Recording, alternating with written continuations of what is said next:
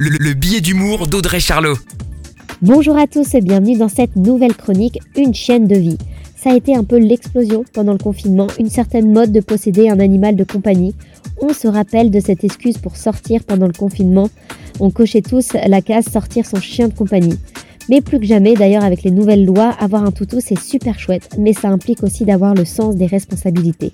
Donc concrètement, il faut du temps, revoir certaines de vos priorités et beaucoup, beaucoup, beaucoup de patience. Parce qu'il a tout à apprendre et c'est vous le maître qui va lui transmettre les choses de la vie, comme on dit. Ah oui, et ça oublie vite, donc on n'a pas peur de se transformer en perroquet. Et tout comme nous, eh bah, Toutou doit manger sain pour rester en forme. Et oui, eux aussi sont touchés par l'obésité. Les frais médicaux pour les chiens, ça coûte cher, mais la bonne nouvelle, c'est qu'il existe une mutuelle canin. Et oui, on pense à tout. Et surtout, bah, quand on part en vacances, on pense à faire garder sa boule de poil si on ne peut pas l'emmener avec nous.